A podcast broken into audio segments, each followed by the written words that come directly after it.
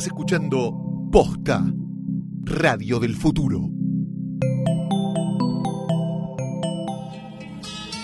Hace poco más de un mes empezamos este podcast y desde la ventana yo veía el río Hudson que poco menos de una milla más allá desembocaba en el Océano Atlántico. Ahora escribo mirando las olas del Océano Pacífico. En poco más de un mes atravesamos el continente mientras recorríamos la sociedad norteamericana metiéndonos de lleno en este proceso electoral tan particular que se está viviendo en este país. Bienvenidos una vez más a todos Potos, mi nombre es Nicolantos, esto es Posta FM, estamos desde aquí, desde la bella California, tierra de oportunidades, como sabrá cualquiera que haya visto más de un par de películas. Continuando con esta recorrida que es tanto geográfica como espiritual y que desembocará el 8 de noviembre, día de las elecciones de los Estados Unidos. Hoy tenemos un episodio bastante particular. Vamos a estar hablando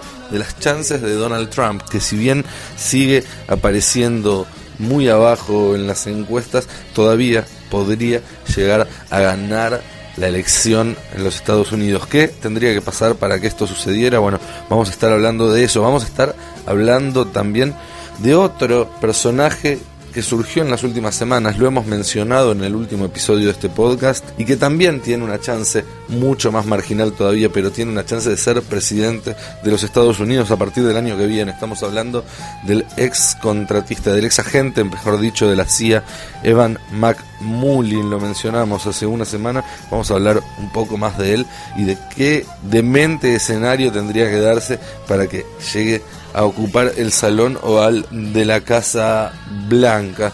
Vamos a estar también con una receta de comida. Cuando desde Carolina del Norte hablamos de barbacoa, muchos oyentes de este podcast probaron la receta, mandaron sus comentarios. Vamos a estar con una nueva receta más típica de esta zona del país, donde se mezcla la influencia mexicana con bueno, la, frescura de los productos de la costa, de los productos de mar. Vamos a, a, hacer una receta de fish tacos, de tacos de pescado y vamos a estar también con algunas sorpresas más en este nuevo episodio que comienza ahora de Todos Potus en Posta FM.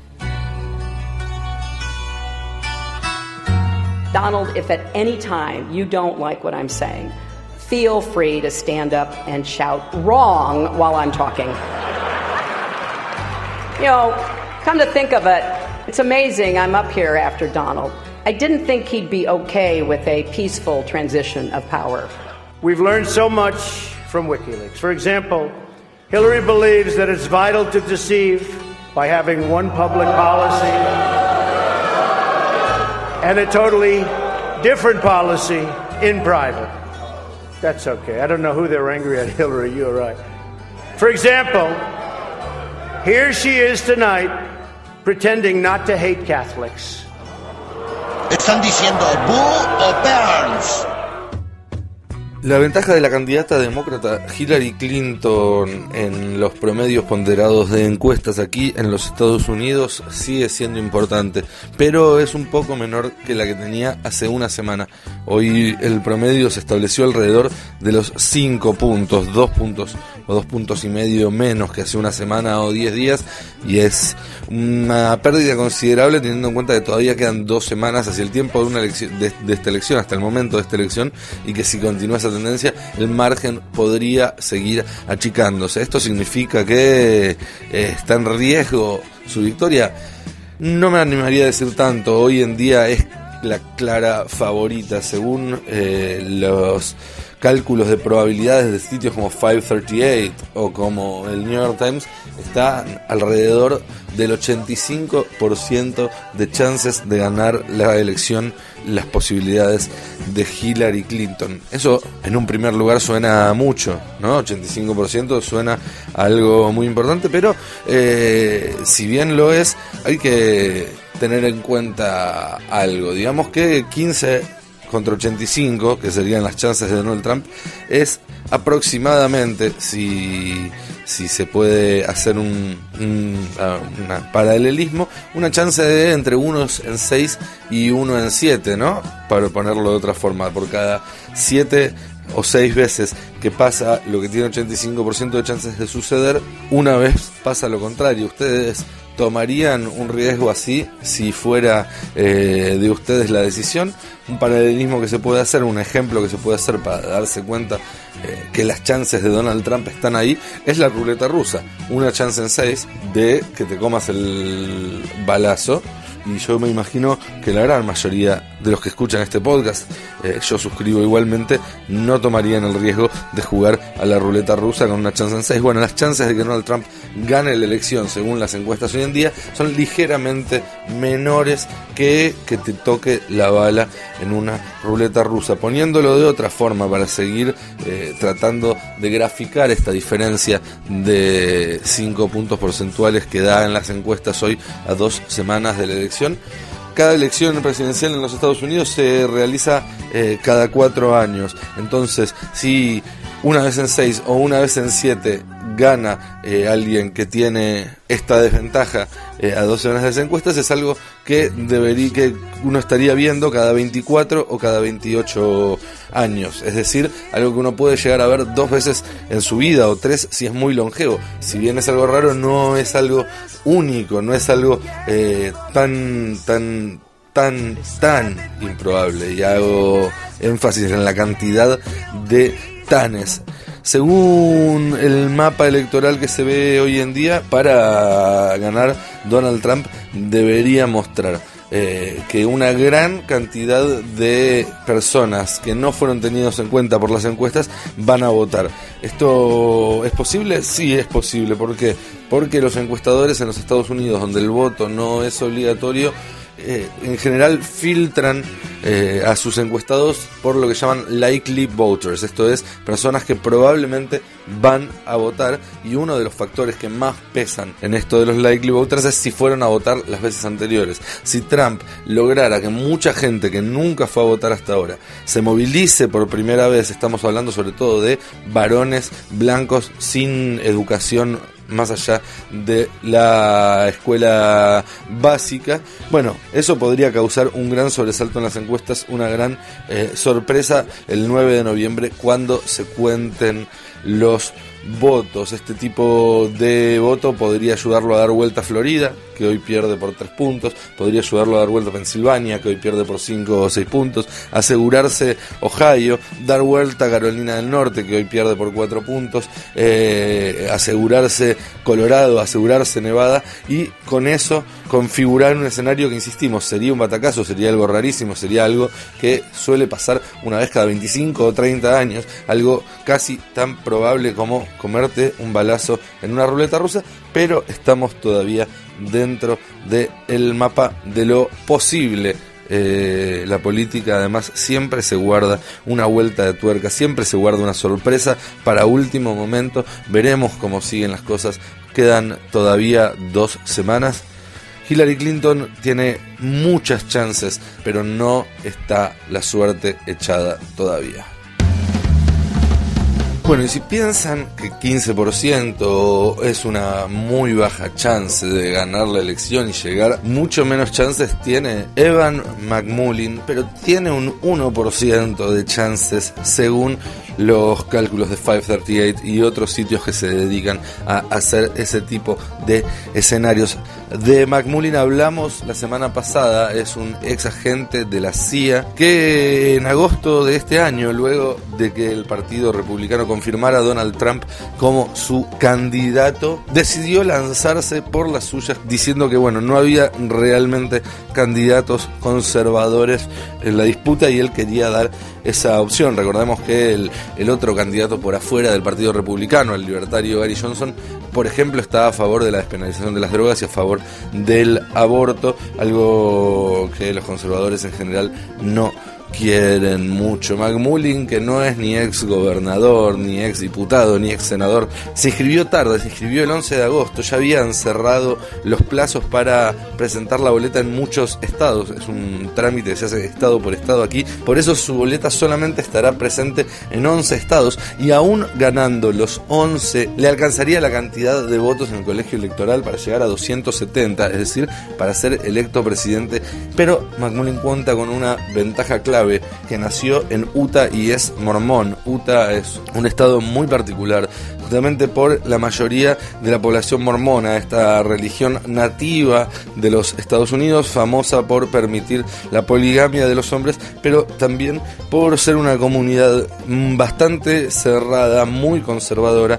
Esto hizo que en las últimas semanas y a medida que los mormones de Utah fueron eh, huyendo o rehuyendo de la posibilidad de votar a Donald Trump, los mormones, como decíamos, espantados por Donald Trump, se volcaron masivamente hacia McMullen, que hoy aparece en algunas encuestas empatando con Donald Trump en el primer lugar de las opciones de voto en Utah. En el caso de que McMullen gane, Utah se transformaría en la primera persona desde 1968 en lograr tener votos en el colegio electoral sin pertenecer a ninguno de los grandes partidos. El antecedente más inmediato en aquel año 1968, hace más de medio siglo, es el de George Wallace, que por entonces era el gobernador de Alabama y que como estaba en contra de las leyes de, de derechos civiles de la población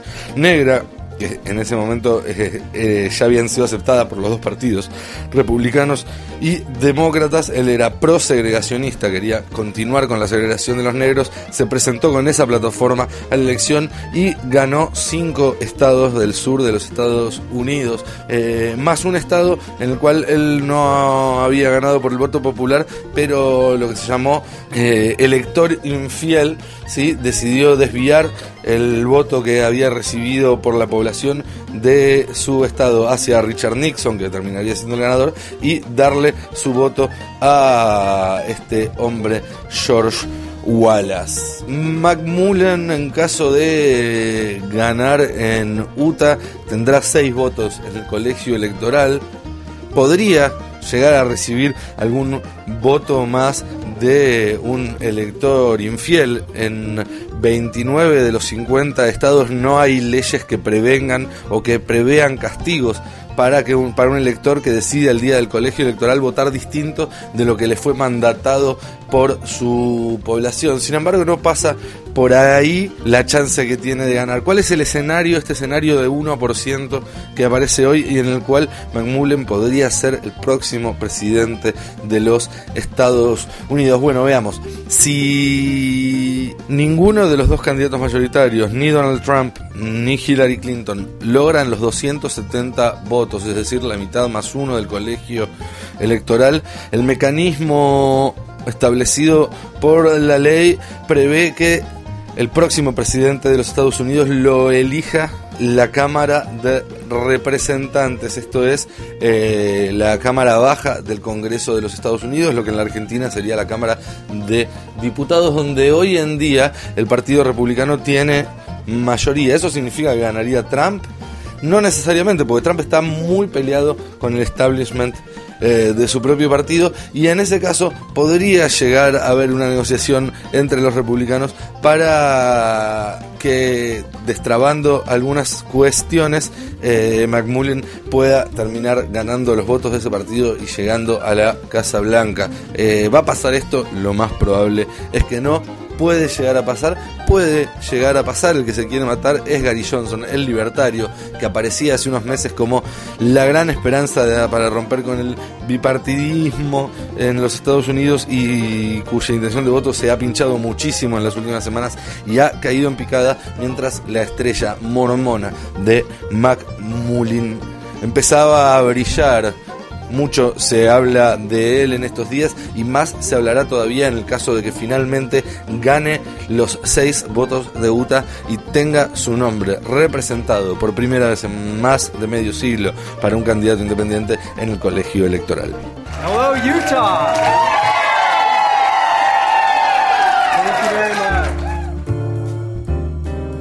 La receta mm, de barbecue de Carolina del Norte que dimos hace algunas semanas en este podcast fue un éxito rotundo. Me han llegado varios mensajes de oyentes que la probaron en sus casas y les gustó.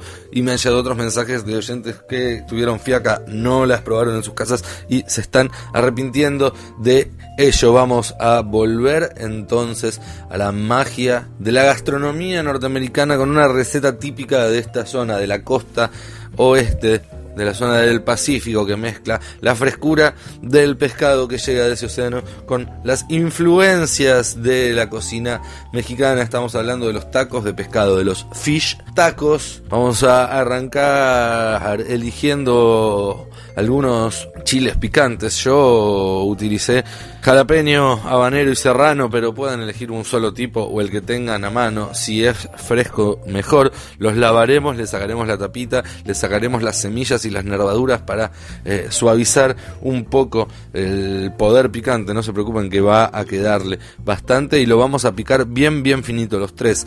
Bien finitos todos los chiles picantes y luego a ponerlos en un bowl. Luego vamos a picar eh, unos cuantos dientes de ajos, una cebolla eh, y, un puñado de cilantro que mezclaremos con parte, con la mitad o con un tercio de los chiles que ya habíamos picado y el jugo de una lima para armar una marinada en la cual dejaremos durante media hora un rato más en la heladera los filetes de pescado que elijamos, un pescado blanco de carne firme. Yo utilicé la tilapia que es bastante económica y común por aquí, por allá en Sudamérica recomiendo que usen el mero. Vamos también eh, a cortar en finos aros una cebolla colorada, vamos a cortar en rodajitas unos limones y ambos los vamos a dejar un buen rato con un chorro de vinagre y bastante sal para que se encurtan un poco, para que se curen y larguen ese sabor rico que nos gusta. Y mientras esperamos que se encurtan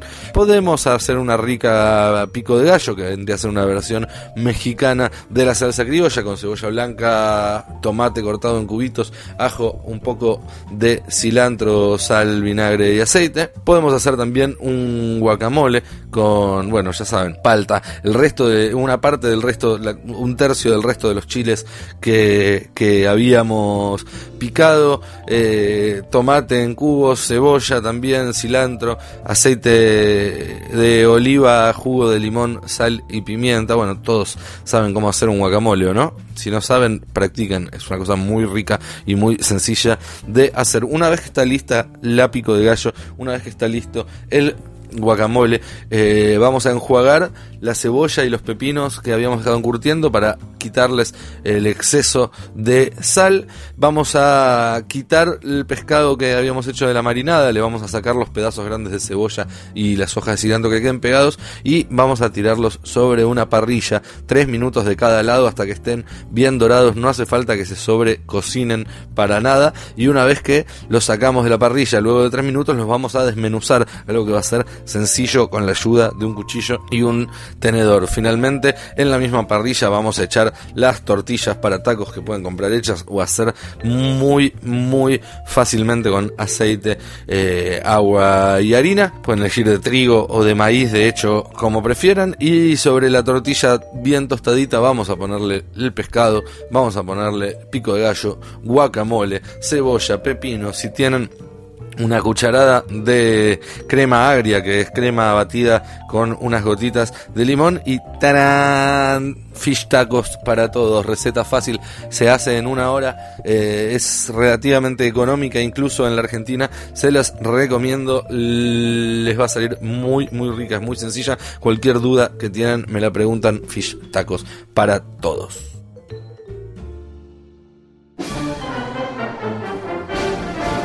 Con el Océano Pacífico a nuestra derecha nos dirigimos hacia el sur, porque dentro de pocos días tendremos un especial de todos POTUS, mucho se ha hablado de la frontera entre Estados Unidos y México durante esta campaña. Donald Trump prometió construir un muro y nosotros antes de que eso suceda, si es que alguna vez sucede, queremos cruzarla y contarles desde allí cómo se vive en la frontera esta elección. Nos vamos para México para seguir probando comida rica, para seguir bebiendo fantasmitas y micheladas.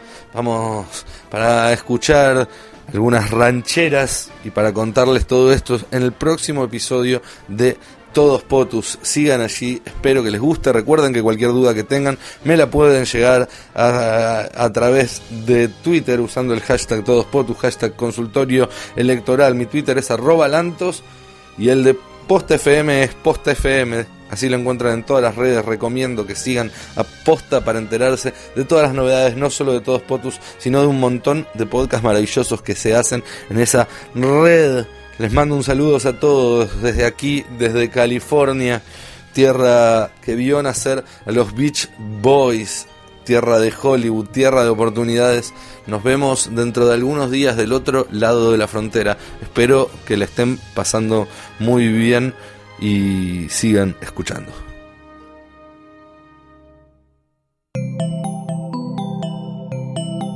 Si te gustó este episodio, hay mucho más para escuchar en Posta. Conoce todos nuestros programas en posta.fm. También podés llevarnos en tu teléfono. Baja la app de Posta para Android o para iPhone o suscríbete en iTunes a tus series favoritas. Seguí escuchando Posta, Radio del Futuro, cuando quieras y donde quieras. It's just two weeks out, and we've got your gifts at Macy's One Day Sale with over 25,000 deals of the day in store and online, like PJs for the whole fam, now $4.99 to $19.99. Have a jet setter on your gift list? Samsonite luggage is 60 to 65% off. How about a home chef? Give a KitchenAid Classic Stand Mixer for just $189.99. Tuesday and Wednesday at Macy's. Savings off sale prices, exclusions apply. Macy's Star Rewards members can earn towards Star Money. Ask your store associate or visit Macy's.com slash Star Money for details.